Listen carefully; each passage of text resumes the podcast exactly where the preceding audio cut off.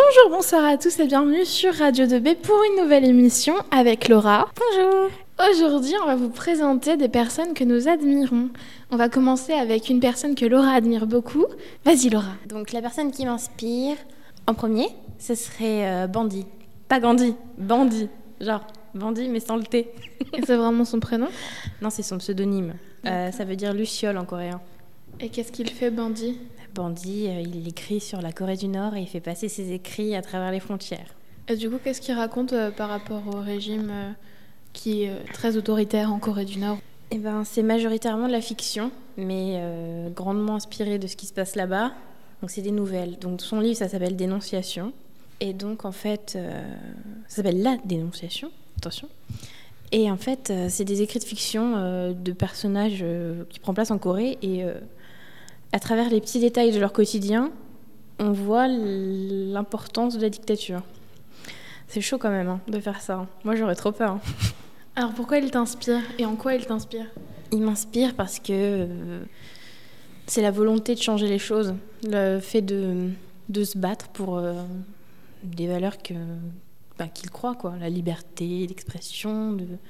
bah, juste la liberté de vivre, en fait, parce que tu vis pas quand t'es en Corée. En Corée du Nord. En Corée du Nord, oui, parce qu'il y a un passage, il est, il est trop... Est-ce que je vais trop loin? Vas-y, vas-y. Il y a un passage, euh, donc c'est- la fête euh, sur la place euh, Pyongyang, je sais pas quoi, euh, du dictateur. Ouais, oui, ah non, c'est la place où il y a la tête de- du dictateur. Donc, et donc, en gros, ils veulent, il y a une grande célébration et il y a, il y a des, ils ont, ils ont donné des rideaux qu'ils ont dû, que- aux habitants qu'ils ont dû acheter des rideaux blancs pour, pour et transparents en fait, pour que regardez comme on aime la dictature, on, on, ferme pas nos rideaux. euh. Et il y a une femme, euh, son fils a peur du, portrait de dictateur, et donc du coup, elle achète des rideaux bleus et elle les ferme. Donc euh, voilà, elle se fait engueuler et tout ça. Et d'un coup, donc il y a un grand déluge et il y a facilement une grande crue en fait, il y a plein d'eau.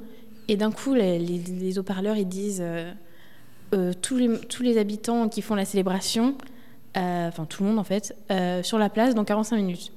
Et là, d'un coup d'un seul, en 30 minutes, toute la place est remplie. En 30 minutes.